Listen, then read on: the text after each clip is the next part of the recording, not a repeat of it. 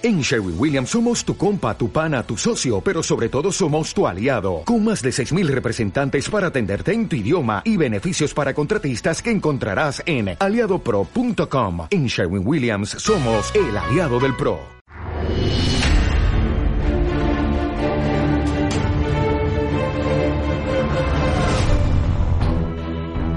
Hola, ¿qué tal? Bienvenido a Demos, la actualidad con criterio, un programa en el que hoy vamos a comenzar analizando un misterio. Por eso hemos puesto esta música de fondo y es que esta cuestión que es propia de un programa de Iker Jiménez no nos deja dormir por las noches.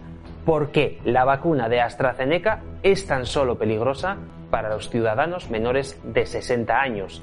Todas aquellas personas que han recibido ya la primera dosis de AstraZeneca y son menores de 60 años no recibirán la segunda Sí lo harán, sin embargo, todas las personas mayores de 60 años. ¿Que tú tienes 59 años hoy y mañana hace 60? No te preocupes, porque esta vacuna es tan inteligente que es capaz de ver tu DNI y saber que mañana no te tiene que matar. ¿Que tú tienes ahora mismo 58 años y mañana haces 59? No te preocupes. El Estado, que es el más bueno del mundo mundial, ya se ha encargado de prohibirte la vacunación. En fin, una cuestión que no nos deja dormir por las noches, como digo, y que la analizaremos hoy en nuestra tertulia con José Luis Escobar y con Vicente Ferrer. Estaremos también en breves instantes con Roberto Centeno analizando los últimos datos económicos y arrancaremos enseguida con la sección internacional que hoy nos trae un tema eh, que nos ha puesto los pelos de punta. Esta vez sí, de verdad, ironías aparte, porque el fondo Arquegos ha quebrado esta semana y hay quien dice ya que puede tratarse del segundo Lehman Brothers y todos recordamos lo que ocurrió en el año 2007 cuando cayó Lehman Brothers, la crisis que vino después y sus consecuencias. Comenzamos enseguida, pero antes queremos dar las gracias a Radio Sapiens que desde hace unas semanas nos tiene ya en su página web, la estáis viendo aquí abajo. Podéis entrar y además del contenido que ofrecemos, pues tenéis muchísimos programas interesantísimos que también ofrecen nuestros amigos de Radio Sapiens, que son ya familia de Demos. Los consideramos como tal y por lo tanto estamos también agradecidísimos de que se hayan fijado en nosotros y de que cuenten con nosotros para su plataforma. Comenzamos con la sección internacional, hoy con Jesús Murciego.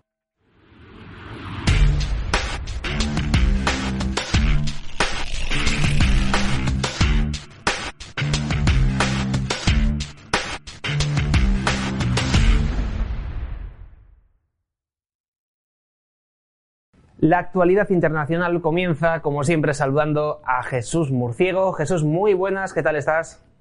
Hola, ¿qué tal? ¿Cómo estáis? Encantado de estar aquí de vuelta. Oye, Jesús, hemos conocido la quiebra del fondo Arquegos esta semana. Yo no sé si esto es una especie de Lehman Brothers 2.0, una especie de inicio de nueva crisis de la que ya se llevaba tiempo hablando. Así es, puede ser incluso peor, pero los medios de comunicación la han ignorado eh, no, se han, dado cuenta o quizá no sepan la gravedad de lo que estos fondos ocultos, eh, over the counter, que se llaman, que no están regulados, o sea, pueden invertir mil millones eh, con un respaldo de 100 dólares, sí, sí, 100 dólares, pueden apalancarlos 100 veces, mil veces, sin control ninguno. O sea, ¿esto qué es? Yo, tengo, yo tengo 100 euros pido crédito, un millón de euros o lo que sea, y los invierto en activos. Claro, tú tienes tu casa y dices, voy a pedir un crédito, un crédito, pongo como aval mi casa. Voy al banco A y se lo pido y me lo da, 100.000 euros. Voy al banco B, le pido otro crédito y pongo como aval mi casa, 200.000. Y así lo haces 10 veces y tienes un millón de euros o 100 veces. Es legal porque no se sabe, o sea, el alcance del, apalancamiento del fondo Arquegos es totalmente opaco. Es un, contrato entre este fondo y los, bancos comerciales, estos infames bancos americanos, eh, Goldman Sachs, Lehman Brothers ya no porque quebró, pero Credit Suisse, también de Suiza, y al final uno de ellos ha tirado del cable y claro, eh, tonto el último. El, el, último que, que, se entere de esto, que ha sido Credit Suisse, ha palmado 4.000 millones, eh, ha declarado 4.000 millones de pérdidas. Imagínate lo que hay en estos fondos. Y esto es simplemente una muestra, no es un caso específico que de mala praxis, no, no, esta es cómo funciona el mercado, cómo funciona, dónde va todo este dinero que imprime la Reserva Federal y el Banco Central Europeo, que imprime a lo loco, o sea, que imprime eh, sin base ninguna en la economía real, imprime dinero como el que hace, como, como en, serie. Entonces, todo este dinero se acumula en burbujas totalmente opacas y estas burbujas pues empiezan a explotar. Son como agujeros negros que se pueden tragar la economía productiva, porque el tamaño de la economía financiera supera en muchas veces el tamaño de la economía real. ¿Esto cómo nos puede influir, Jesús, a los ciudadanos de a pie o a los que tengan empresas medianas, pequeñas, quiero decir? Porque alguien puede estar viendo este programa y decir, bueno, pues si ese fondo quiebra, que le den, se queda sin pasta y allá se las apañe. Si un banco como Credit Suisse eh, cae, pues que se apañe el banco y que se apañen sus inversores. ¿Cuál es el peligro de que estos bancos, de que estos fondos caigan? ¿Cómo nos puede eh, afectar a nosotros, al, a un pequeño inversor, al que tenga una empresa, al, ciudadano de a pie? ¿Cómo nos afectaría todo esto? Pues fijaros que, en la crisis de 2008, cuando los bancos de inversión, estos especuladores, lo, pasaron mal por malas inversiones, los estados fueron al rescate. Y cuando los estados fueron al rescate, ¿qué pasó? Que los estados se metieron en el fango. Y ahora que los estados llevan décadas en el fango, eh, ha venido el Banco Central a rescatarlos, eh, y, pero para, a quien le beneficia todo este dinero no es a la población, sino es a los mismos bancos de inversión que empezaron todo esto. Entonces, eh, ¿cómo nos puede afectar? Pues quedaros con aquella frase que decía en la televisión británica uno de los banqueros de inversión, que si ellos quiebran, su colateral, su respaldo, son, es tu fondo de pensiones. O sea, en, sobre todo en Estados Unidos y en Reino Unido, donde hay fondos de pensiones privados. Entonces, el que va a perder siempre va a ser eh, el, pequeño, sea con, a través de sus fondos de inversión o sea como en España a través del Estado que va a tener que rescatar a los bancos. Si hay una quiebra masiva de bancos, una crisis, ojalá no venga como la, la del 2008 o peor, ten en cuenta que al final, ¿quién pagó la crisis en España? todos nosotros con nuestros impuestos. Entonces, nos va a tocar pagar la factura de esta juerga del casino que están eh, jugando miles de millones que no tienen y que ni siquiera existen. Pero si alguien va a terminar pagando esa cuenta, no dudéis que vamos a ser nosotros. Sí, porque además eh, tenemos un problema añadido y es que tenemos en la mochila toda la deuda de la crisis del año 2008. Creo que con Zapatero estábamos endeudados en torno al 60% del PIB, ahora superamos el 140% del PIB con la deuda que tiene España, en nuestro caso particular, pero es que España no es el único caso, sí que es verdad que somos de los países más endeudados, pero toda Europa está parecida. Exactamente, los estados todos están endeudados por ir a rescatar a los eh, bancos de inversión, a los fondos buitres, especuladores y demás, por ir a rescatarlos están los estados ahora donde están. La verdad es que si se hubiera nacionalizado la banca, eh, cosa que no estoy a favor, pero en ese momento se hubiera tomado o un bail-in, un rescate interior, como se hizo con otros bancos, pues eh, como se, eh, testó con el popular, al final el daño a la economía es menor que donde se han metido los estados, porque España, si contamos el protocolo de déficit excesivo que es el que presenta la Unión Europea, la cifra que has dicho. Pero si contamos todos los pasivos en circulación, que son eh, facturas que están en el cajón, cuentas de las, de comunidades autónomas, eh, facturas, o sea, todo tipo de, deudas, llegamos al 177% del PIB. Y eso es impagable, más en una economía que pierde un 10% de su riqueza cada año por culpa de este gobierno de socialistas manirrotos. Entonces, si perdemos el 10% de la riqueza, si tenemos el 177% del PIB eh, endeudado y no producimos nada, eh, la verdad es que nos, acercamos hacia un agujero muy profundo, pero como los demás estados, quizá España peor por, la, por la catástrofe del régimen del 78, pero eh, Italia, Francia, todos los países están con grandes deudas que va a haber que solucionar algún día porque los que están prestando este dinero, que son los alemanes, se están cansando ya de, pagar esta fiesta. Entonces, el Tribunal Supremo alemán ya ha dicho que no va a querer dar más dinero y sigue habiendo litigio por los rescates encubiertos del Banco Central Europeo, ese, dinero, eh, ese grifo abierto para comprar deuda que es insolvente, como la deuda de los estados del sur de Europa, y veremos a, lo largo de este año eh, sentencias del, del Tribunal Supremo alemán en contra de continuar pagando esta fiesta. Pues veremos qué es lo que ocurre, porque lo cierto es que es inquietante la noticia que hemos tenido esta semana con Arquegos y habrá que estar muy atento a lo que ocurra y a lo que se lleva por delante, porque tal y como decías Jesús, eh, lo que se puede llevar por delante es prácticamente todo el sistema al paso que vamos. De la de 2008 salimos de aquella manera y la del 2021 o 2022 cuando llegue no creo que tenga tanta facilidad porque ya partimos, como decimos, con esa mochila de deuda que va a ser difícil de superar. Claro, porque si te fijas, eh, para solucionar la crisis del 2008, que fue unas hipotecas subprime, una, burbuja de deuda, lo que se hizo fue inflarlo más, porque el problema era que, se estaba pinchando, cuando no, el problema es que haya una burbuja. Esta burbuja que viene, pues si queremos remontarnos hasta, hasta cuando las Torres Gemelas, en 2001, vino una crisis y Bush, para disfrazarla, bajó los tipos, infló el mercado con papel, se llama, ¿no? En argot. Echó más papel al mercado. Entonces, esto creó una burbuja Mm, que, duró unos años eh, hasta que explotó eh, Fannie Mae y Freddie Mac, y, que son las, es inmobiliarias americanas. Y ante esta burbuja que se pinchó, la solución que es inflar más. Ante el exceso de papel en el mercado, más papel, más papel. Y todos endeudados. Los tipos de interés por los suelos, casi negativo. O sea, imaginaos que el dinero no vale nada. Es que eh, tener que te presten dinero casi que es que es lo contrario, hay tipos negativos. Entonces, esta burbuja, cuando venga la corrección, que la corrección tiene que venir, si o si es algo natural, eh, va, a ser, eh, va a ser tremenda porque además nos pilla a contrapié, nos pilla Europa con infraestructuras viejas, Estados Unidos mucho peor.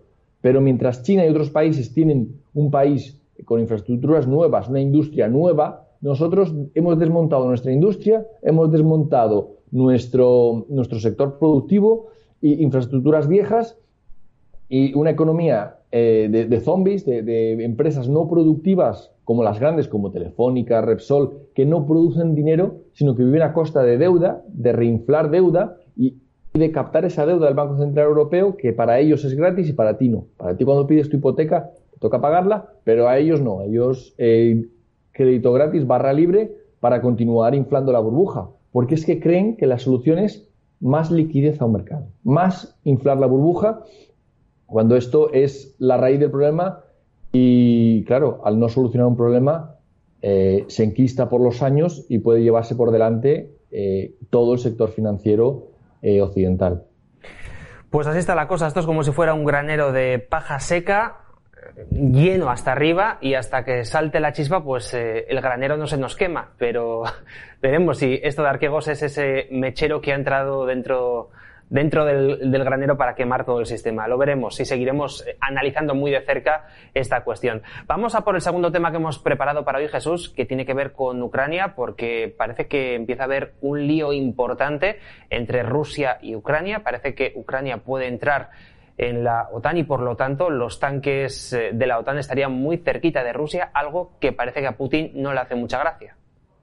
No, eso de los de, Rusia, Ucrania entrar en la OTAN y que los americanos eh, eh, entren con sus tanques allí, que es el objetivo final, dominen, tomen, colonicen militarmente Ucrania y la Unión Europea a su vez colonice económicamente a Ucrania, o sea, desmontar la industria, que la hagan como lo hicieron a España, ¿no? Desmontarse toda la industria, llevarse las marcas, llevarse lo productivo y dejarla en un país. Claro, Ucrania no se va a quedar un país de turismo. Ucrania es un país gigante, un país con mucha industria pesada, con la mitad del ejército rojo. O sea, es un, unas dimensiones muy grandes y además muy compleja porque en el este eh, son, son, dicen que son, la, la prensa dice que son prorrusos, que hablan ruso. No, no, son étnicamente rusos tan rusos como los de Moscú. Lo que pasa que viven en otro país, pero son étnicamente rusos. Y en, el este, en el centro, son ucranianos, pero es que en el este hay, hay polacos, hay eh, polacos étnicos, o sea, es, una ensalada étnica que em, tuvo eh, muy mala solución cuando marcaron las fronteras a fuego al final de la Segunda Guerra Mundial, dejando eh, minorías étnicas a los dos lados, dejando todo mal, dejando muchas, muchas heridas. Y así vemos hoy día que la fuerza del nacionalismo en Ucrania ¿eh? el ejército nacionalista que intenta eh, parar la, rebelión en el Donbass llevan insignias nazis, insignias de las SS. Es que miraros los vídeos con las calaveras de las SS, verlos a día de hoy es... Eh, pero claro, hay que entender la historia. Jesús, ahora que comentas esto, incluso yo tuve la ocasión de estar en Ucrania hace un par de años y había puestos de gente vendiendo banderitas donde se veía no eh, la esvástica, pero sí la bandera del partido que sería, por así decirlo, el partido hermano del, partido nazi. Y las vendían y te las regalaban en la calle como si fuera lo más normal del mundo. Sí, sí, pero es que en la guerra fueron pronazis porque, claro, contra Stalin cualquier cosa es buena. O sea, si entre, entre Stalin y el resto, se quedaban con el resto. Claro, Stalin, es que las matanzas que hizo Stalin fueron demoledoras. Es que la historia de esa parte de Europa eh, deja a la parte occidental como un paso en el parque. Es que ahí las matanzas, los asesinatos, los genocidios. Bueno, bueno, es una historia terrible, pero a día de hoy, en lugar de buscar una solución, eh, la Unión Europea intenta pescar, pescar otro, otro primo, otro país primo, ya que España cayó en los 80, eh, Polonia y demás en los 90 hace falta otro, otro primo para saquear la industria, para mm, alimentar eh, la, industria alemana y otro mercado nuevo. Pero claro, es que la, la, complejidad de Ucrania es muy grande y aparte es la zona de influencia de Rusia. Y Rusia no va a tolerar eso, porque a Rusia le prometieron que la OTAN no se iba a ampliar más allá de Berlín. Fíjate qué mentira, que eh, ahora la OTAN está en Polonia, está en, bueno, están todos los del este de Europa, eh, la República Checa, bueno, bueno, Rumanía y Bulgaria. Es que el objetivo aquí es eh, doblegar a Rusia. El objetivo del gran juego no es la Unión Europea. La Unión Europea es un peón, un peón más que sí que saca dinero, pero al final esto lo controlan los americanos. Y los americanos tienen un objetivo muy claro, que es poner bases, como ya han puesto alrededor de Rusia, para que caiga el último o de los últimos países eh, que no se someten a las directrices de Washington, las directrices imperiales. Y esta política imperial, ya está pasada, que ya es una cosa que hay que dejarlo atrás, lo entendió Trump, esto que estaba pasada, y por eso Trump lo paró. Y toda esta, todo este ruido que hubo en el 2014 se paró. Cuando, cuando salió Trump, esta política imperial absurda, de, imperialismo tanto en Siria como en Ucrania se paró, porque no tiene sentido, porque es un, es un anacronismo. Pero claro, eh, vuelto Biden, lo único que saben hacer eh, los, que le, los que le escriben los guiones y los que le mueven los hilos de esta marioneta con problemas cognitivos que es el presidente americano, pues en la agenda que está, ¿qué hay en la agenda? Pues primer tema o segundo tema, después de Siria, Ucrania. Hay que enviar materiales hay que promover hasta los nazis. Entonces, para que lo entendamos, eh, Occidente, la OTAN, apoya, aunque sean nazis, para destruir a Rusia. No nos, o sea, fijaros lo antinazis que son la OTAN. No, no, no. Si hace falta ser pro-nazis, lo son. No les duelen prendas porque el objetivo es mayor. El objetivo es Rusia. No nos podemos quedar con esas dos regiones, porque esas dos regiones son las dos que se han levantado. Pero que es que el conflicto de Ucrania es que tiene mal final porque hay una división étnica muy clara entre el oeste y el, este. Y eso o se rompe Ucrania o, acaban en guerra civil. Lo que no puede ser es lo que pasaba antes, cuando, con los corruptos de, como Yulia Timoshenko, que era con gas ruso, porque eh, la, zona, la zona rusa, la zona exsoviética, es como un área, eh, un área de, libre comercio o de comercio especial. Ucrania y Bielorrusia tienen acuerdos especiales con Rusia. Entonces, tiene el gas a medio precio o a mucho menos de un tercio del precio de mercado. Entonces, ¿qué pasa? Pues que Ucrania se frotó las manos y dijo, ah, bueno, pues mira, con gas ruso a, un tercio del precio, fabrico productos mucho más baratos que vendo a Occidente. ¿eh? Entonces, eh, Occidente, la Unión Europea, entró en ese juego y Rusia dijo, no, hombre, no, me estáis tomando el pelo, no, no os financio para que comerciéis fuera. O comerciamos aquí dentro o no comerciamos. Y eso fue el origen de la crisis del gas ruso, porque eh, corrompiendo a los líderes ucranianos, eh, la, Unión Europea y la OTAN quieren entrar en Ucrania. Es que, si os fijáis, es, es, muy parecido, tiene similitudes con lo que pasó en España en los 70, corrompiendo a las, a las élites, se quedan con, con, la industria nacional, se quedan con un mercado como fue el español, que lo, arrasaron, una industria tan potente, la arrasaron a, a un país de, de turismo. Entonces, Ucrania, si entra a la Unión Europea, sabe el futuro que le espera. Paro, paro del, 25% que tiene España o del 50% en, en, en, la juventud, inmigración a, Europa, a los que puedan marchar, ha habido muchos inmigrantes en Polonia, y eh, el, otro lado de Ucrania, pues inmigración hacia Rusia, pero que es un problema muy grande y es un conflicto muy serio que se está escalando porque, insisto, eh, Putin ni Rusia no, van a aceptar juegos de, ni escaramuzas de la, de la Unión Europea, ni de Gran Bretaña, que tiene cuatro batallones allí, entrenando a los ultranacionalistas y a los pronazis de, Ucrania, porque al final es este presidente, es, está abrazado con los ultranacionalistas el que quiere dar el golpe de meter a, Ucrania en la, OTAN. Y eso sabemos que puede eh, disparar un conflicto muy grande con Rusia, porque Rusia no se va a andar con chiquitas para defender su territorio, porque conoce muy bien su historia, ha aprendido muy bien de ella y sabe que los occidentales no quieren una Rusia libre y soberana. Quieren, pues eso, un país vasallo que obedezca a los dictámenes de, Occidente y un monigote más, un títere más, como es la Unión Europea, de los dictados de Washington. Pues así está el patio. Si éramos pocos, parió la abuela que dice el refrán.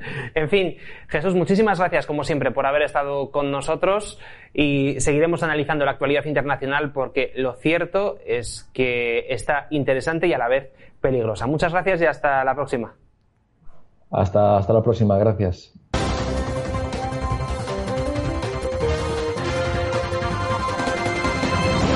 Comienza la sección económica y oye, hoy traemos buenas noticias. Lo digo evidentemente con ironía porque eh, la verdad es que hay que tener estómago para creerse lo que ha dicho Pedro Sánchez, el presidente del gobierno, que asegura que vamos a crecer más que un chavalillo recién nacido, vamos, que va a ser la economía española la panacea 2.0. Roberto, muy buenas tardes, ¿cómo estás? Muy buenas tardes. Oye, pues, que, según Sánchez esto va a ser, vamos, la España que ata a los perros con longañizas. Esto va a ser, vamos, ni, ni la caída del fondo Arqueos, ni la crisis del coronavirus, ni la crisis de deuda, nada, nada, que aquí vamos a ser los, los champions number one. Bueno, verdaderamente vergonzoso. El nivel de mendacidad, de miseria moral, de tomadura de pelo al pueblo español de Sánchez y sus secuaces, empezando por la vicepresidenta económica, que no sé cómo se le cae la cara de vergüenza, porque ella sabe que es mentira. Eh, eh, Sánchez a lo mejor ni siquiera sabe que es mentira, aunque probablemente sí, pero eh, la vicepresidenta económica em, lo sabe perfectamente y miente como una bellaca. Primero les tengo que recordar Mm, eh, lo que sucedió en el año 2020 una vez más.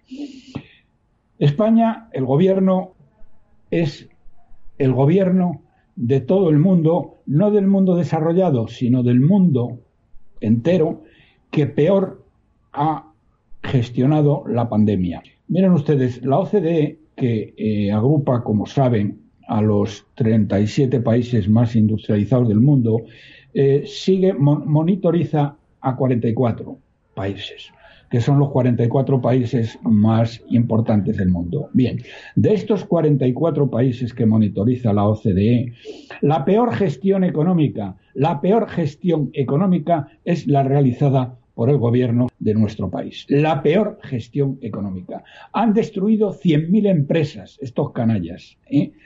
Han endeudado a la población en 150.000 millones de euros, una salvajada, lo cual será la ruina de las generaciones futuras durante los próximos 50 años. ¿eh? Y además, para más Inri, han enchufado a 145.000 mangantes, mangantes, chupópteros, ¿eh? Eh, que no saben hacer una con un canuto de afines con sueldos medios de 40.000 euros. Señoras y señores, sépanlo ustedes. Eh, llegamos a el año 2000, eh, eh, bueno, mejor dicho, no llegamos todavía. En el cuarto trimestre del año pasado, resulta que la señora mm, vicepresidenta económica Nadia Calviño va y dice, y es la cifra que sale oficialmente, que hemos crecido en el cuarto trimestre el 0,4%, el cuarto trimestre. Cosa totalmente imposible, porque en el año 2020 España, la cifra oficial, eh, la cifra oficial que es del 11% de caída, es el doble, hemos caído el doble que la media de la Unión Europea, el doble. Y va esta tiparraca, esta mentirosa compulsiva, y dice que es el 0,4. Evidentemente eso era mentira. Así se lo hicimos saber a, a, Ursula von der Leyen y a, mm, la presidenta, eh, a Christine Lagarde, la presidenta del Banco Central Europeo, que debe estar muy cabreada con nosotros porque la hemos puesto a caer de un burro, porque le hemos dicho que no hay derecho a que siga dando dinero sin límite a esta canalla, eh, sin control alguno, a, interés cero. Eso es la ruina de España y los españoles eh, futuros no solo la maldecirán, es que no se lo vamos a pagar, porque ya le hemos advertido que ese dinero no se puede devolver. Pero bien, eh, resulta que esto es lo que dice la tía. Dice, bueno, a principio de año, a partir de enero, vamos a atar los perros con longaniza, dijo eh, Nadia Calviño. Y el canalla de, el canalla de la Moncloa, eh, cuando le preguntaron cómo calificaría su gestión durante el año 2020, eh, después de ser la peor gestión sanitaria del mundo y la peor gestión económica del mundo desarrollado, dijo que la calificaba de sobresaliente. Fíjense ustedes el grado de mendacidad, de engaño, de tomadura de pelo al pueblo español, al que desprecia total y absolutamente. ¿eh? Eso es para que le vote. Bien. Eh, llega el, el, año 2021. ¿Y qué es lo que tenemos? Lo que tenemos es que la economía ¿eh? no se atan perros con longaniza, sino que el primer trimestre del año ha caído, según el AIREF, 1,7%. La economía es la que peor, de nuevo, la que peor ha ido en toda eh, la Unión Europea. Y entonces, ¿qué pasa? Pues pasa que la señora Calviño y este miserable dicen que no, bueno, que, que no, que los perros con longaniza no eran el primero de enero, pero va a ser a mediados de año, que a mediados de año vamos a ser el país que más va a crecer de todo el mundo mundial. Fíjense ustedes estos sinvergüenzas que no han dejado de mentir ni un solo día, ni una sola semana, ni un solo mes, han dejado de engañar a los españoles y siguen lo mismo, siguen engañándonos. ¿eh? porque España no va a ser el país que más va a crecer en el año 2021, va a ser el país que menos va a crecer. Y les voy a dar una cifra eh, verdaderamente pavorosa del sistema de pensiones. ¿Saben ustedes que para sostener las pensiones este, en el año 2020 les han tenido que transferir 73.000 millones de euros 73.000 millones de euros, señores. Les han mm, transferido de los presupuestos 40.000 y les han prestado 33.000. Total, 73.000 millones eh, eh, para sostener el sistema de pensiones. ¿Ustedes se creen, señores pensionistas, que esto es sostenible? 73.000 millones de euros, ¿eh? siete veces más que el presupuesto de defensa. Eh, es que verdaderamente es apabullante cómo esta gente está despilfarrando el dinero de España. Y así todo, como he dicho antes, han enchufado a 145.000 golfos y golfas afines con sueldos de 40.000 euros de media. Bien, esto es lo que tenemos de España y esto es lo que esta gentuza, estos miserables, siguen mintiendo como bellacos. Así que si ustedes se lo quieren creer, pues allá ustedes. Pero que sepan que están jugando ustedes no solo con su bienestar, sino con el bienestar de sus hijos y los hijos de sus hijos. Y por cierto, por cierto, el número de personas sin trabajo, que está sin trabajar por diversos motivos, se eleva a 6 millones. No son los parados, no son 3,7 millones, más los ERTES. No. Los parados, la gente que no está trabajando por unas u otras razones, son 6 millones de personas. Una tasa de paro del 26%. Verdaderamente la tasa de paro más elevada de Occidente y la tasa de paro juvenil más elevado de Occidente. Es más, la tasa de paro juvenil, que es casi del 50%, es una tasa estructural, desesperada, porque los jóvenes que están parados no van a encontrar trabajo digno en toda su vida. Pues Roberto, dejamos aquí, como siempre, esta sección. Muchísimas gracias por habernos acompañado un viernes más y nos vemos en siete días. Si Dios quiere. Un abrazo.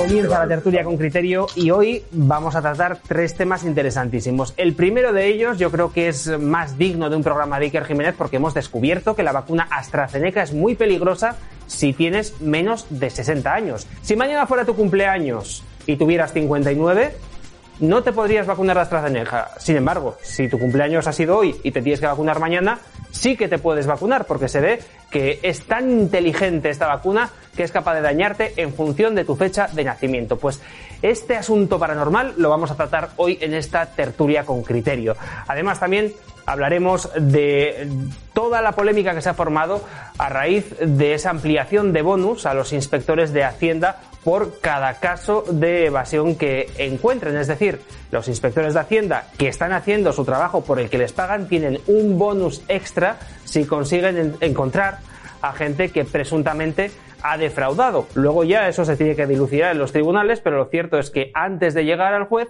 automáticamente ya se llevan un dinerete que supongo que les vendrá fantástico a final de mes. Y cerraremos esta tertulia con criterio con un tema internacional. Nuestro compañero Vicente nos dará todas las claves de lo que está ocurriendo entre China y Taiwán. Saludamos ya a nuestros dos invitados. Vicente Ferrer, ¿qué tal? Muy buenas tardes. ¿Cómo estás por el Caribe? Hola amigos, aquí en el Caribe, en Cartagena de Indias, pues nada, con las orejas bien grandes, a ver si pillamos pillamos las noticias de verdad, reales, para poder dar un criterio reales que, sean acordes a la realidad. Y saludamos también a José Luis Escobar. José Luis, ¿qué tal? Muy buenas tardes. Muy buenas tardes, gracias por estar aquí otra vez.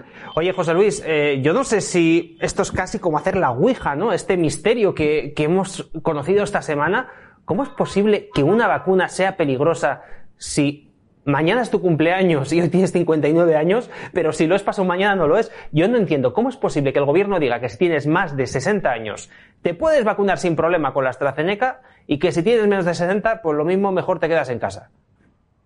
Bueno, lo que han hecho aquí es un cálculo de riesgos. Vamos a ver, lo que sí que saben seguro es que, eh, según la Agencia del Medicamento, una vez que lo han aprobado los científicos, las conclusiones pues establecen que, eh, establecen que existe una relación de causa-efecto entre la vacuna y eh, ciertas muertes por, por trombos en, las venas o en las arterias.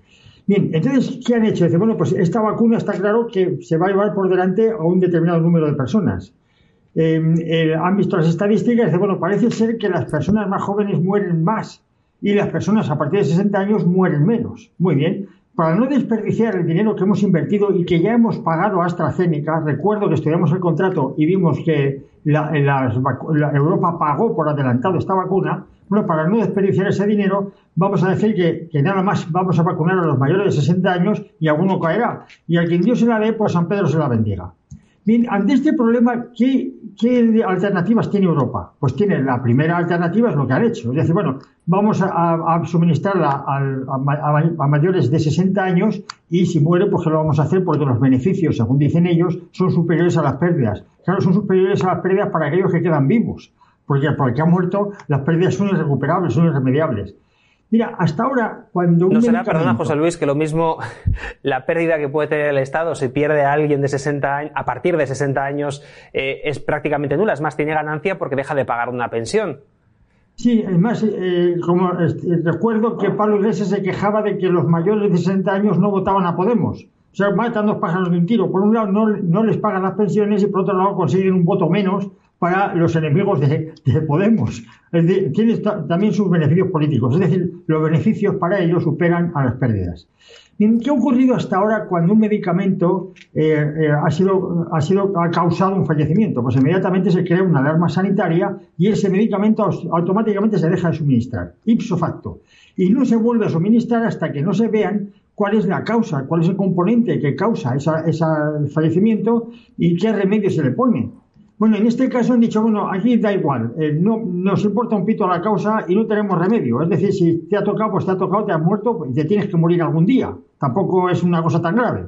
Bueno, lo que aquí sí que veo es que ha habido hay un desprecio a la vida. ¿En qué sentido? Mira, si tienen que vacunar, vamos a suponer, a dos millones de personas con AstraZeneca, y ese, un porcentaje de esas dos millones de personas va a morir a causa de la vacuna, lo normal es decir, vamos a sustituirla por otra. Pero en vez de hacer eso, lo que han dicho, no, dejamos estas y porque al fin y al cabo los que van a morir, pues bueno, tienen 60 años y no van a ser muchos. En definitiva, hay, eh, otra de las cosas que estamos viendo aquí es un desprecio a la vida. Eso no lo viéramos, si esto nos lo cuentan hace tres o cuatro años, que se va a suministrar un medicamento eh, que se puede sustituir por otro. Si es que aquí el problema es que no, eh, no estamos obligados a la AstraZeneca, es que podemos sustituirlo por otro medicamento, por ejemplo, por, la rusa, o, comprando más de cualquier otro, otra vacuna que ya hemos comprado. Pues eh, evitaremos esas muertes, pero prefieren gastar el dinero que han invertido en AstraZeneca y, bueno, pues cargarse a unos cuantos españoles que ya están a punto de cobrar la pensión y que van, esas muertes van a ser causa de un ahorro para la seguridad social. Es que aquí además ocurren varias cosas que son gravísimas, Vicente. Fíjate, hemos sabido que ya dos millones de españoles menores de 60 años han recibido la primera dosis de esta vacuna. Claro, cuando se pregunta, vale, ¿qué va a pasar ahora con esta gente? ¿Van a recibir la segunda? El gobierno dice, no, mejor os quedéis con un eh, porcentaje del 70% de inmunidad y ya está, no tenéis que volver a pincharos. Esa por un lado. Y segunda, aquí en el País Vasco, que es la comunidad autónoma donde yo vivo, hubo hace una semana aproximadamente cuando ya se empezó a hablar de la posibilidad de trombos eh, a consecuencia del suministro de esta vacuna, pues el propio gobierno vasco empezó a amenazar a la población que parece que está ansiosa por vacunarse, diciéndoles lo siguiente, no, como te toque la AstraZeneca y digas que no te la pones, hacemos, eh, corremos lista y te quedas fuera sin vacunarte. O sea, encima estamos viendo que a aquellas personas que sí que tienen eh, un interés en vacunarse se les está amenazando con que no se les va a vacunar como no se pongan la AstraZeneca si se da el caso de que les toca. Y eso partiendo de la premisa, eh, parece que incuestionable que, sea cuestionable la, misma vacuna y sean cuestionables hasta, hasta el tipo de virus o de enfermedades que estamos tratando, ¿no? Que, insistimos en que la comunidad científica no se pone de acuerdo tampoco, y está del todo claro. Entonces, antes que nada, eh, por lo que estabas comentando, fíjate que precisamente los jubilados fueron, se reconoció que fue uno de los principales eh, baluartes de la superación de la gran recesión de 2008-2009.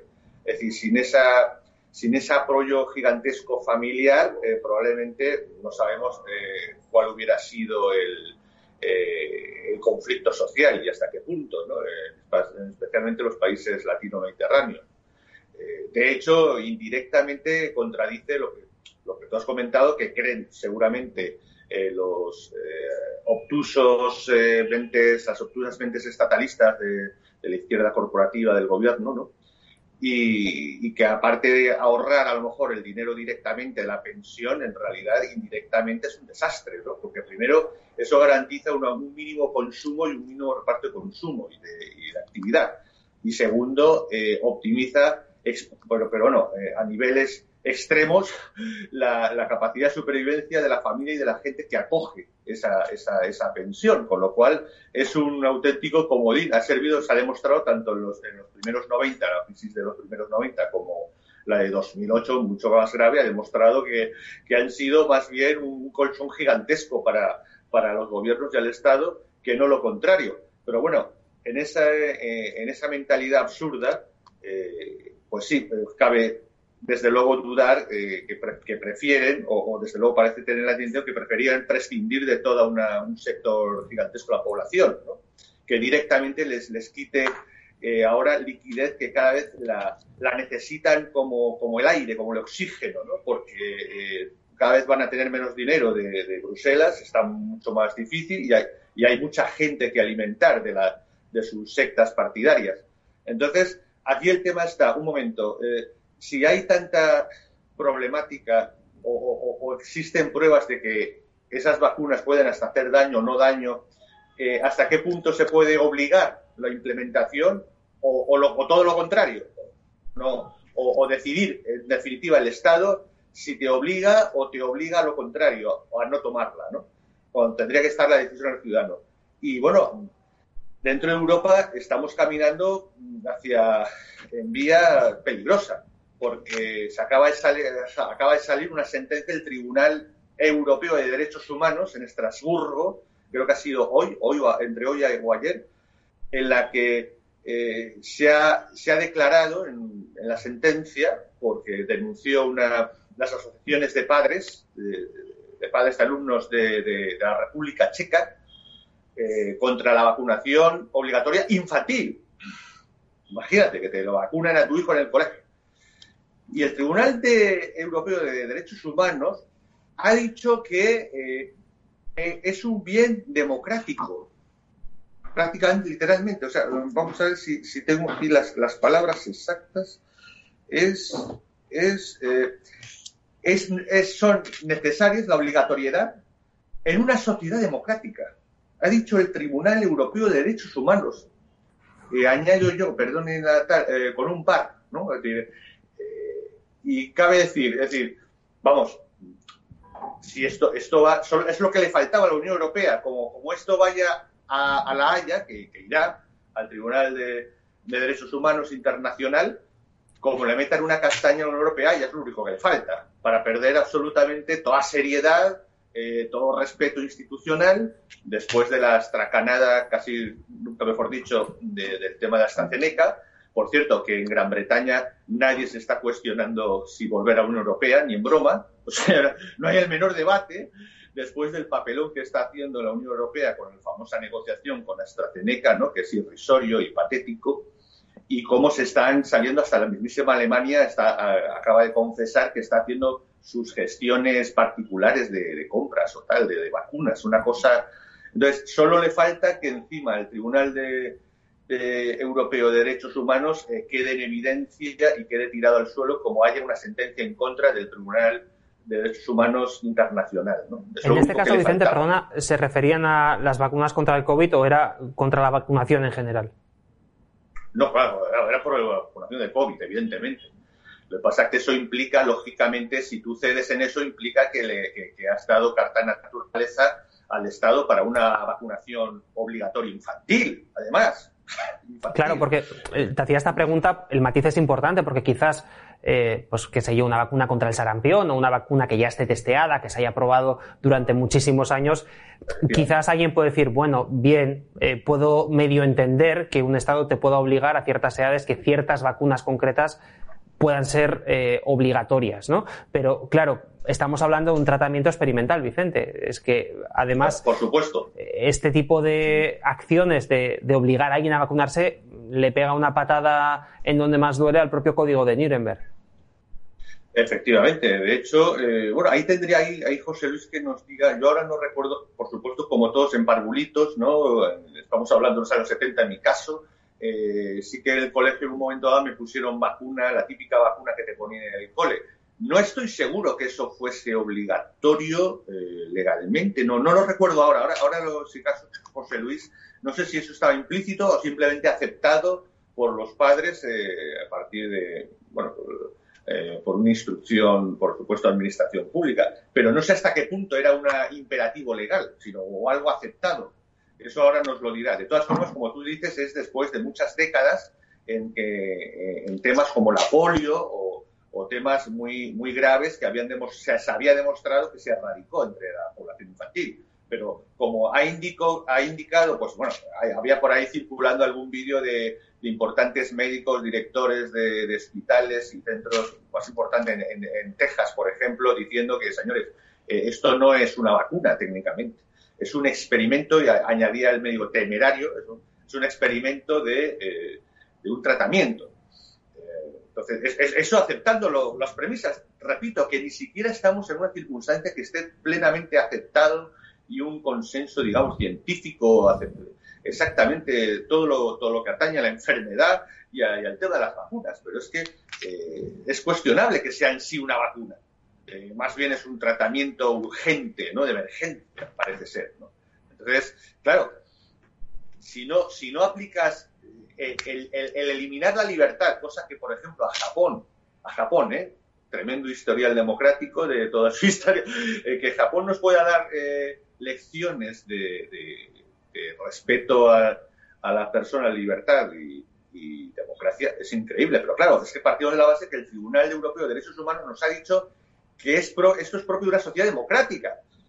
A, ver, si se ha creído que son esto las repúblicas democráticas del este, ¿no? antes de la caída del muro. A lo mejor hablaba de, esa de, ese, de ese sistema democrático, a lo mejor. José Luis, eh, pues si quieres hacer el matiz eh, respecto a esa duda que tenía Vicente, ¿son obligatorias a, día de hoy en España para los niños algunas vacunas en concreto o, son voluntarias? No, no, vamos a ver. para, suministrar cualquier medicamento, incluido por supuesto una vacuna, es preciso el, el consentimiento del afectado. Un niño no tiene eh, capacidad, hasta que no sea mayor de edad, no puede prestar su consentimiento. ¿Quién presta su consentimiento por él? Los padres, los que ostenten la patria potestad. Y además los dos. Si están separados, tienen que firmar los dos. Si cualquiera de ellos se opone, o si se oponen los dos, entonces el médico podrá acudir a un juez. Y el juez, eh, con, oído el fiscal, podrá dictar un auto diciendo que el, menor se le vacune o no se le vacune. Pero esto en qué está basado? Pues está basado en la ley española, está basado en las directivas europeas y está basado, que a su vez, también en el Código de Nuremberg. De tal manera que esto es, esto es para todos los países europeos. ¿Qué ha hecho el tribunal? De, no, he leído la sentencia que ha, mencionado Vicente, pero eh, no me extraña del Tribunal de Derechos Humanos porque que diga que, bueno, que se les obliga a los niños porque es una cuestión democrática, porque hizo lo mismo cuando, eh, cuando legalizó la discriminación positiva de la mujer. Dijo que bueno, que históricamente se la había maltratado y entonces validó, porque es un valor democrático, la discriminación positiva de la mujer, que es tanto como decir la discriminación del hombre, la discriminación a secas, a pesar de que todos los países del mundo tienen sus constituciones, la no discriminación por razón de sexo. Y eso es el motivo por el cual tenemos los problemas que tenemos ahora con la ley de género.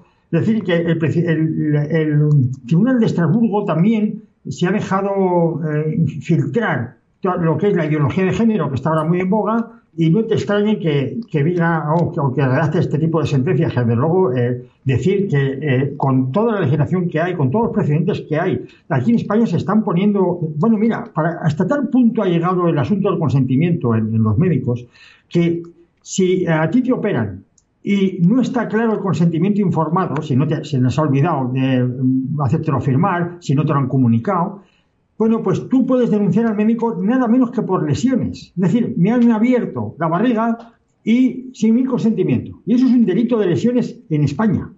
Imagínate, naturalmente, una intervención, meterte una inyección de lo que sea, es una intervención médica.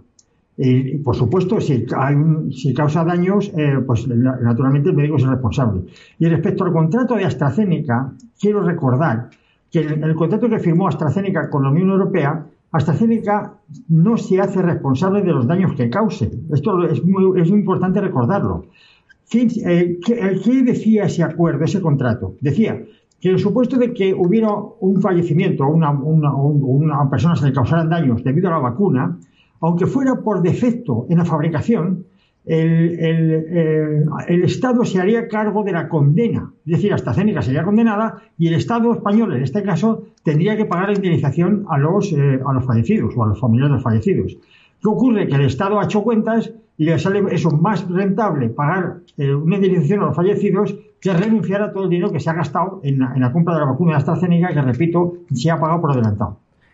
Pues así están las cosas con la vacuna de AstraZeneca. Si sobreviven ustedes a la vacunación, al pinchazo de este líquido mágico, no se preocupen porque les llega la prueba número dos que es la declaración de la renta del año 2020. Como siempre, nuestros amigos de Hacienda ya están preparados para meter la mano en nuestra cartera y lo han hecho además con esta noticia que están viendo en imágenes. La agencia tributaria dobla el bonus de sus inspectores para intentar multiplicar la recaudación. Incentiva a sus inspectores con el mayor bonus de los últimos años, un total de 100 millones para alcanzar sus objetivos. Eh, Vicente, yo por hacer mi trabajo no recibo ningún bonus, me pagan lo mismo todos los días por hacer lo que tengo que hacer. Entiendo que un inspector de Hacienda debería de ser parecido. Además, creo, corrígeme si me equivoco, que este tipo de prácticas en países como en Estados Unidos están prohibidas por ley. No, y fíjate que eh, precisamente es el paraíso del estado de bienestar, el continente europeo, el que precisamente a los funcionarios, que se supone que forma parte de todo ese sistema, eh, es el único sector o la única institución, el único organismo que se le da incentivos, ¿no? Se le da incentivos para eso. Por cierto, hubieron importantes acuerdos marco en los 80 y los 90 en la que se prohibía por todos los funcionarios las, eh, el trabajo extra, ¿no? las horas extras y cosas de estas, ¿no? hacer pluriempleo dentro del funcionariado, de cosas de... ¿cómo es que eh, se ha hecho esta excepción práctica? La práctica esto es una excepción en la, en la agencia tributaria. Y desde hace años, desgraciadamente, eh, está habiendo una auténtica persecución a la sociedad civil con el tema fiscal. Pero, pero bueno, que yo no entiendo cómo, bueno, nos podemos imaginar, ¿no? Eh, cómo la más media, eh, el periodismo, los periodistas, que se llaman periodistas, no están investigando esto. esto es de la época ya de, de Rajoy antes, ¿eh? de la época de, de, de Montoro, ese, ese esa especie de economista vampiro que había en, dirigía como ministro la Hacienda Pública, en la que estamos viendo, yo estoy viendo casos increíbles que nos llegan. O sea, casos como, pero, pero de gente, de, personas totalmente eh, en problemas, humildes, viudas, que, de pronto se le cae encima que de una declaración de renta de, o sea, además miran cuando las que se van a, las que se van a prescribir y entonces atacan con cuatro o cinco años de antelación y atacan a personas. Yo he visto una en la que el error fue de la, de la agencia tributaria. Es decir, eh, confiaron una pareja a la agencia tributaria que les hiciese tal, dijeron, pues bien, pues, pues apruebo lo que me, manda el equipo de la agencia tributaria en mi declaración. Y la, y la agencia tributaria de hoy dice que aquello fue un error. pero, si lo hizo, pero si lo hizo los, los, oficiales de la agencia tributaria. No, pero usted afirmó que estaba de acuerdo. Entonces, eh, y, con eso eh, le han embargado y todo pensiones y de viudidad.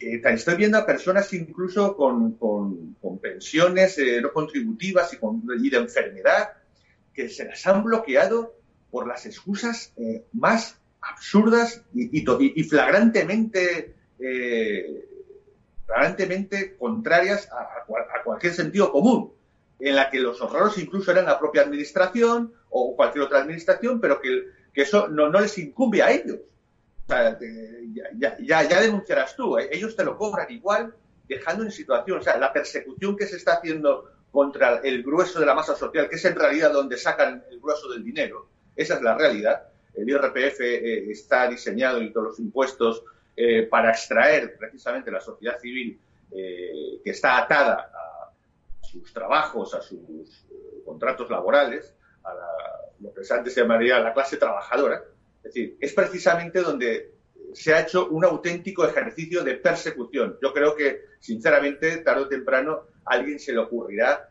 tener que hacer una auténtica, no sé si causa general, pero una investigación, porque los casos son absolutamente increíbles. O sea, de, persecución a personas humildes, eh, con problemas graves, y, no hay ningún pudor en quitarles el, el dinero que haga falta, ¿no? Y privarles de todo, si es necesario. Es increíble lo que está pasando. Y eso sí, solo sacan eh, cosas como, eh, pues esto, evasiones fiscales o cosas así de personajes públicos. Lo que está pasando en el 90% de los casos es una persecución como jamás había existido en la sociedad civil. Hay un audito que espero que alguna vez a alguien se le ocurra sacar porque hay casos sangrantes. Sí, ese punto al que hacía referencia Vicente es precisamente el importante, porque quizás mucha gente que nos esté viendo pueda pensar, bueno, si todos estos inspectores por lo menos se van a por el multimillonario que evade impuestos y que se lleva toda su pasta, pues qué sé yo, a Andorra o a, o a Panamá o a cualquier paraíso fiscal, pues bueno, dirá usted ni tan mal. Pero claro, el problema es lo que dice Vicente, que van a por el pequeño, a por el autónomo, por el que prácticamente no tiene nada, José Luis. Y este es el verdadero problema de este tipo de bonos, porque entiendo además que esta gente dirá, va, a este pequeño me lo cargo y si voy contra uno grande, pues este tendrá su bufete de abogados y lo mismo, pues me lía uno importante, ¿no? Bueno, aquí quiero recordar varias cosas. Primero, por ejemplo, a Emilio Botín. Emilio Botín no se le encausó penalmente porque la agencia tributaria no le comunicó que, tenía una deuda. Ese no comunicarle le dio tiempo a él, una vez que ya sabía que Hacienda estaba atrás de él, para regularizarlo y así evitó la cárcel.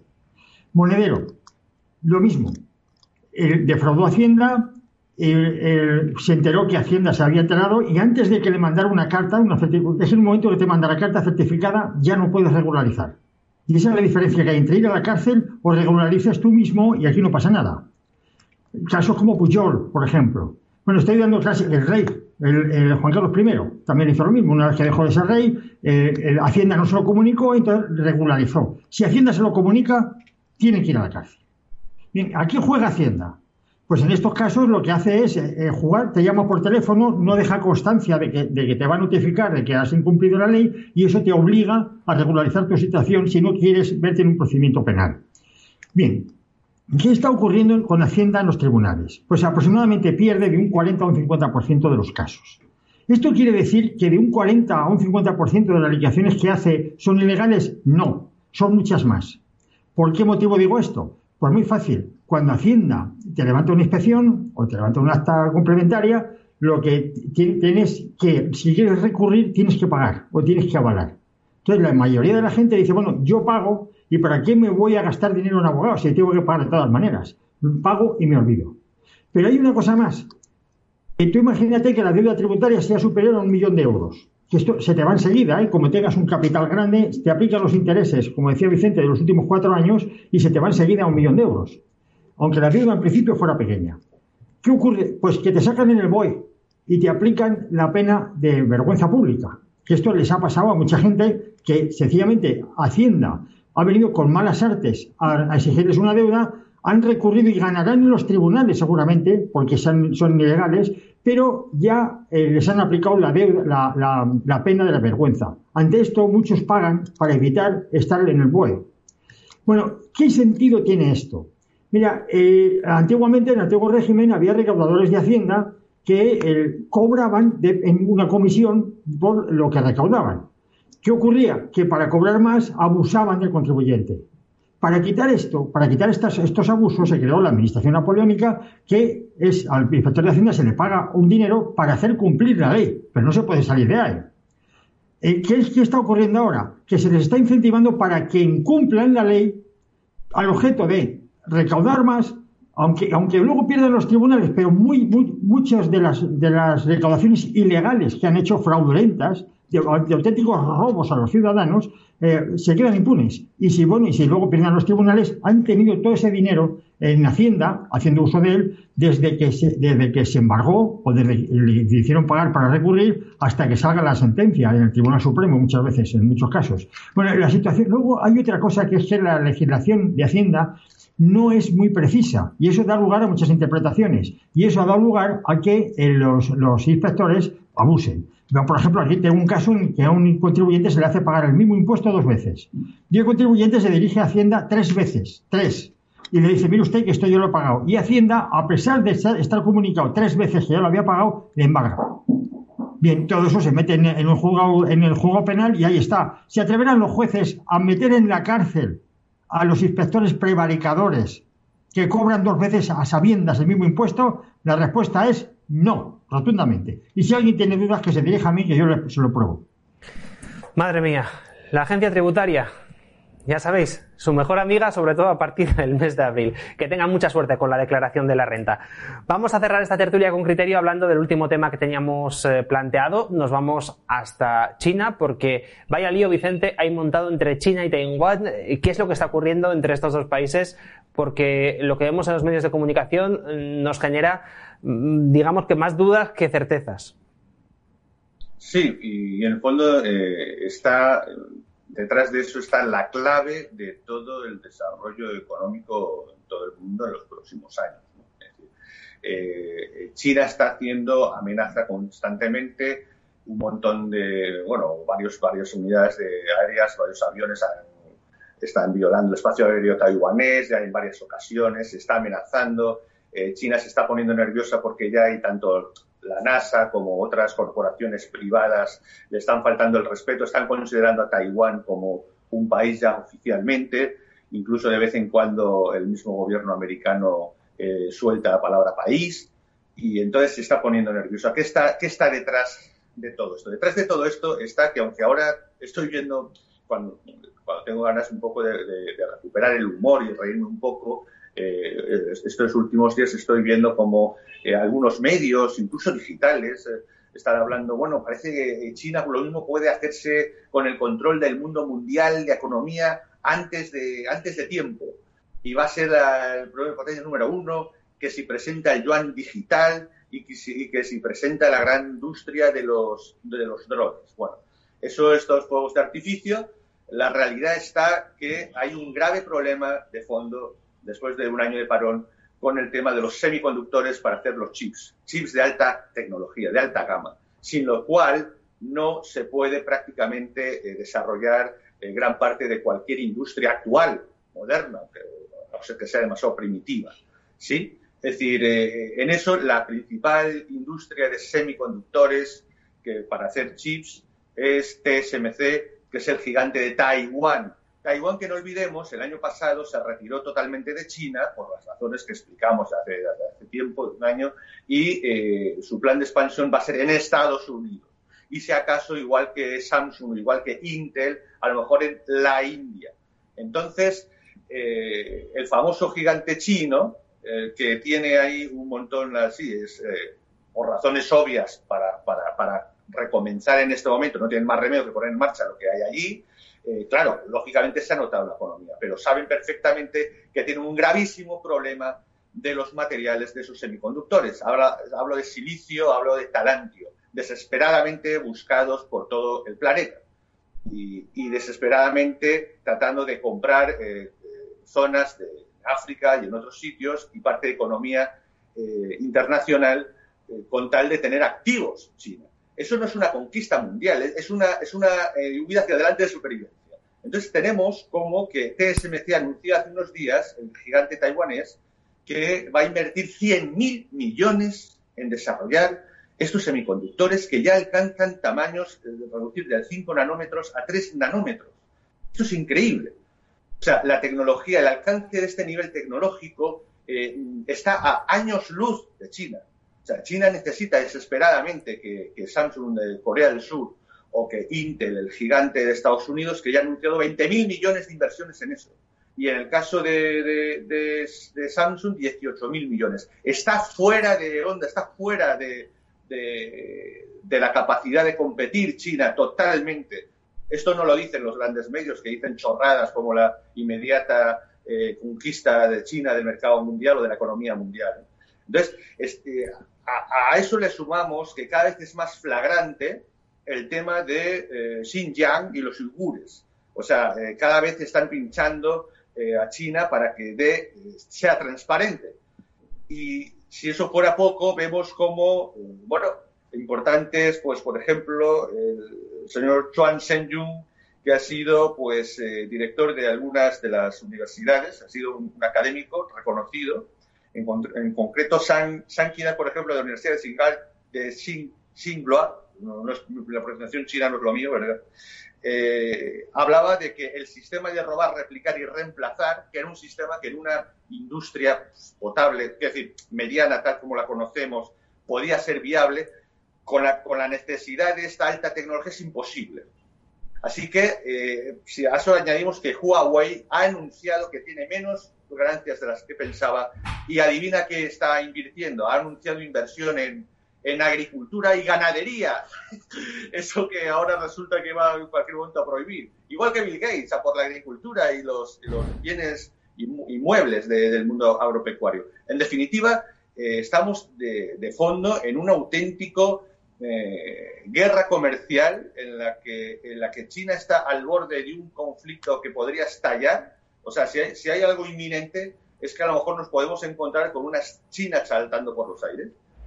Y, una situación realmente muy complicada, que eso no, se dice, ni se anuncia, ni se informa de ella en ningún gran medio, porque eh, las grandes empresas que deciden realmente eh, la industria y hacia dónde vamos, eh, que son las que tienen y fabrican esos semiconductores, mm, están presionando y dando la espalda a China, por supuesto. Puede ser foco y estamos al borde de un conflicto grave. Grave por, no porque China conquiste como está diciendo, sino por todo lo contrario, por, una quiebra que podría estallar allí en, el Pacífico Oriental. Pues como dice ese famoso refrán español, José Luis, éramos pocos y parió la abuela, ¿no? Si no teníamos ya pocos problemas, pues figúrate si encima tenemos este crash de el gigante chino. Bueno, yo oigo hablar a Vicente, claro, todo esto metes a Europa por medio y Europa es una, vieja dama ya anquilosada, con arteriosclerosis y ya a punto de la defunción, porque no pinta nada en el, en el futuro europeo. Yo veo a, a Europa y veo a España sobre todo, más que nada por, eh, para saber cómo, cuál es el futuro de una nación, nada más hay que analizar el sistema educativo. Y analizando el sistema educativo, tú puedes prever cuál va a ser el futuro dentro de 40 años en cuanto a productividad, desarrollo, índice de Gini, es decir, igualdad social, etcétera. Y eh, bueno, estamos perdidos. Eh, yo creo que vamos a ser colonizados por, pues esto, por, por India, por China, y, no sé si hay que dar algo de Estados Unidos. Entonces hablo ya de, de aquí a 40, Pero, 50 fíjate, años. José Luis, José Luis, lo que estás diciendo, eh, resulta que ahora, precisamente hoy salían los franceses muy preocupados, preocupados de China.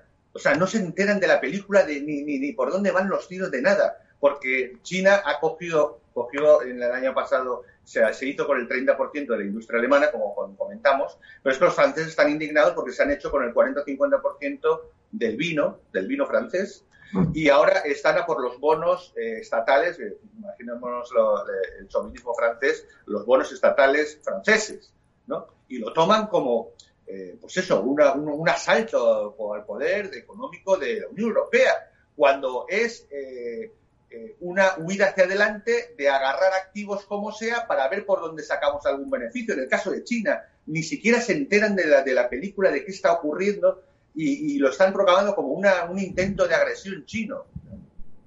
Hombre, Vicente es para preocuparse, ¿eh? que se queden con el 40% de tu industria o de tus bonos es para claro. preocuparse. Pero precisa, precisamente en una situación que encima quien te, te, está comprando es alguien a la desesperada. O sea, y capaz de generar un conflicto bélico si es necesario, porque está a punto de, tener un problema grave. En fin, yo no sé ya si preguntaros qué tenemos que hacer. No sé si ya me saldría rentable comprarme un búnker para esconderme ahí para los próximos 40, 50 años y así me libro de la agencia tributaria, de la vacuna de AstraZeneca y de los chinos, porque madre mía, qué tres pruebas le hemos puesto a la humanidad en esta tertulia. Vicente, José Luis, muchísimas gracias por haber estado con nosotros. Gracias, Vicente. Un saludo desde San Sebastián para el Caribe, donde seguramente hará mucho mejor tiempo que aquí. Gracias por haber estado con nosotros una vez más. Sí, por supuesto. Y bueno, aquí lo que prueban los tres casos es que eh, el modelo administración pública estatalista eh, eh, se ha convertido en el enemigo público de la, de la, sociedad civil y de la realidad, ¿no? Hay que huir como sea, hay que prescindir de eso como sea, ¿no? Irse a, las, a, la, a los modelos totalmente privados y que tengan una posibilidad real en una, en una economía real, ¿no? En un mundo real.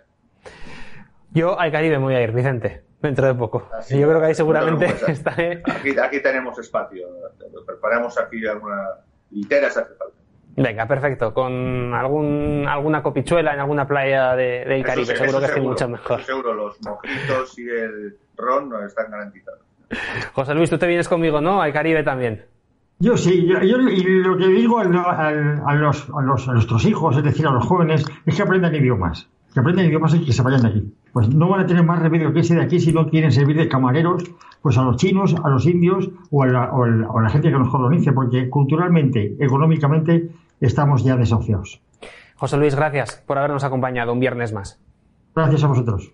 Nosotros cerramos aquí el programa. Si te ha gustado el vídeo, dale al like, compártelo en todas tus redes sociales. Si quieres colaborar con Demos, ya sabes que lo puedes hacer de varias maneras. La primera es asociándote formando parte de este proyecto y mm, las otras dos maneras es eh, o bien haciendo pequeñas aportaciones vía Patreon o uniéndote a este canal de YouTube. Síguenos en Facebook, en Twitter, en Twitch, en todas las redes estamos. Estamos presentes para dar muchísima caña, que es lo que nos gusta hacer, contar eh, la verdad.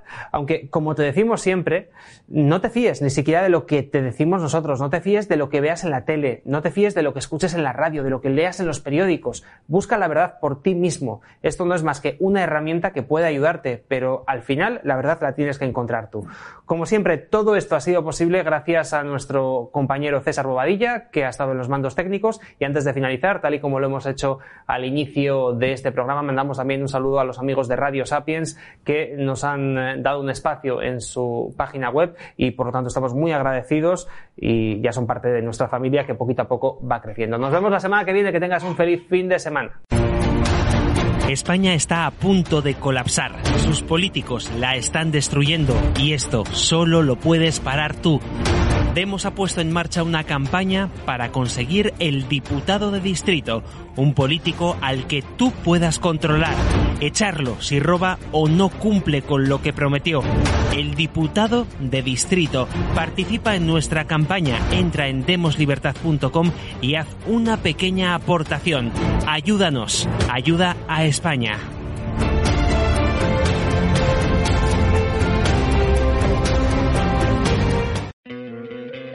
¿No te encantaría tener 100 dólares extra en tu bolsillo? Haz que un experto bilingüe de TurboTax declare tus impuestos para el 31 de marzo y obtén 100 dólares de vuelta al instante. Porque no importa cuáles hayan sido tus logros del año pasado, TurboTax hace que cuenten. Obtén 100 dólares de vuelta y tus impuestos con 100% de precisión. Solo con Intuit TurboTax. Debes declarar para el 31 de marzo. Crédito solo aplicable al costo de la presentación federal con TurboTax Full Service. Oferta sujeta a cambios o cancelación en cualquier momento.